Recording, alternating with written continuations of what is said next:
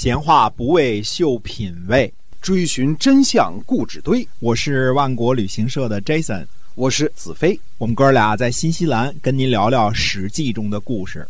各位亲爱的听友们，大家好，欢迎呢继续收听《史记》中的故事，是由新西兰万国旅行社的 Jason 为您讲的。那么我们今天呢继续书接上文。是的。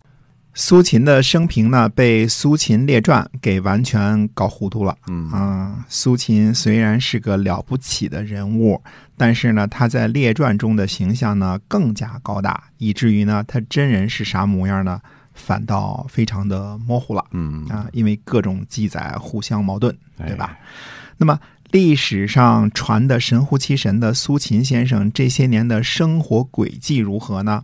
前边我们说过啊，嗯苏秦与燕昭王有大的图谋，这个图谋是什么呢？嗯我们先说呢，苏秦的生活轨迹。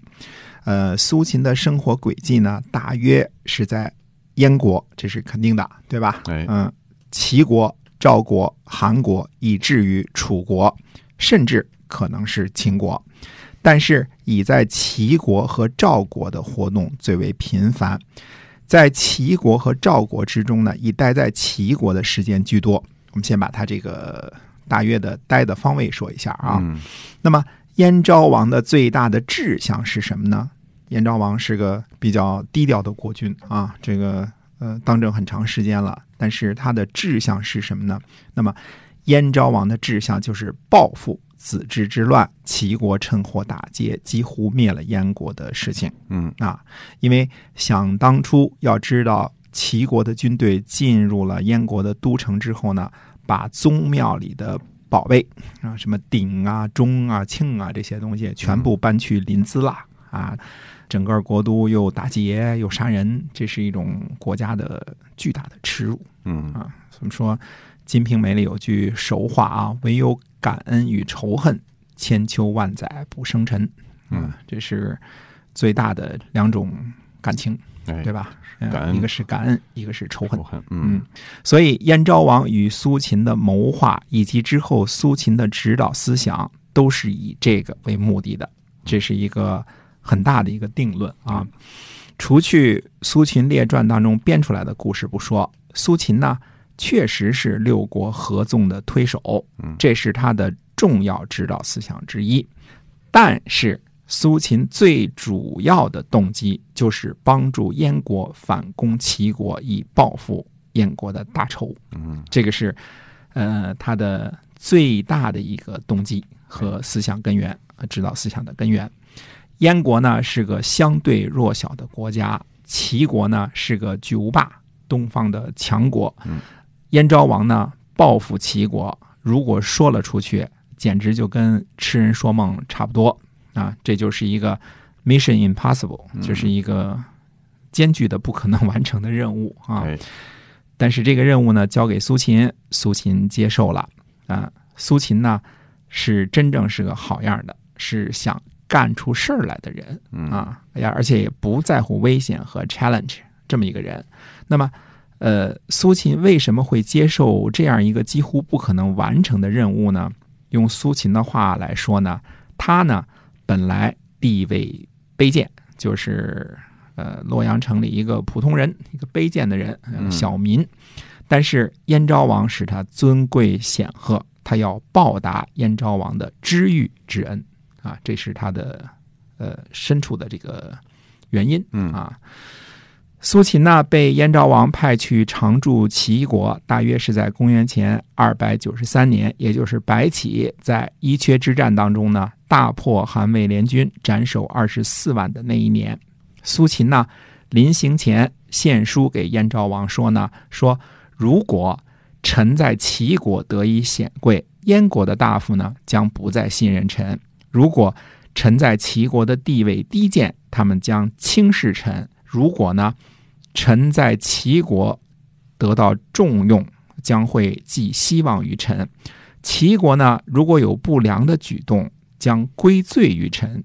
天下呢不攻打齐国，就说臣为齐国在谋划；天下攻打齐国，臣将遭到燕国和齐国的唾弃。臣所处的地位啊，就跟两个鸡蛋落在一起，差不多啊，这就是所谓的虫卵啊，或者我们叫微弱雷卵。现在有这么一句话是吧？这个成语就是像两个鸡蛋落在一块儿，想想有多么的危险，对吧？苏秦呢，知道自己呢，呃，去齐国的任务啊很艰巨，这个是个无间道的角色，很可能落得个里外不是人。所以苏秦在临行前呢，给燕昭王上书，列举了各种可能性，希望呢燕昭王坚决的信任他苏秦。嗯燕昭王呢对答苏秦说呢，说我一定不会听众人的谣言，我一定十分坚定的信任您。我派您去齐国呢，上策得到齐国的重用，中策得到齐国的信任，最下策只要是您不死就可以。嗯你做什么事情都可以。嗯我们看看燕昭王的回答啊，就知道这个燕昭王之英明了。先是解除苏秦的疑虑，一定信任您啊，不听其他人的诽谤。对您的要求呢，希望您在齐国得到重用或者得到信任。最低的要求呢，只要别把性命丢在齐国就好了。嗯剩下的，您见机行事，什么都可以做，什么都可以做的意思是什么呢？接着燕昭王又解释了，离开燕国去投奔齐国可以，与齐国一起谋划攻打燕国可以，只要达成最终目的就行了。嗯。所以这个这个授权是相当大的，就是说你带着齐国的部队来打燕国了，我都不认为你背叛了我，嗯，这是哦这是很大的信任了，对吧？嗯燕昭王呢，心里知道，所谓派出去的无间道，这就等同于死士，是吧？嗯怎么安抚都不过分，毕竟这是提溜着脑袋去做的事儿啊、目的呢是为了他燕昭王复仇，兴复他们家的这个仇恨，对吧？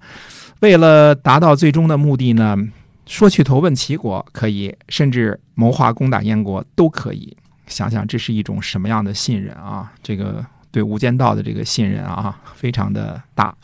所以我们观察这个苏秦的所作所为啊，一定要清楚，他首先最最重要的就是燕昭王的间谍啊，担负着帮助燕国颠覆齐国的重任。其次，他才是个合纵派，这个主次得分得清楚啊。做合纵派干嘛呢？联合各个诸侯共同对付秦国。苏秦呢，既不像早期的公孙衍那样有着纵横天下的雄才大略啊，但是呢，没有忠于哪个诸侯的忠心，只是想自己呢实现自己的抱负啊，未必是为了钱财和地位啊。他呢，也不像张仪先生那样，几乎自始至终的就忠于秦国，不遗余力的为秦国出谋划策，甚至不惜欺诈啊。而苏秦呢，确实得到了齐闵王的重用啊，他是个有本事的人。嗯，对吧？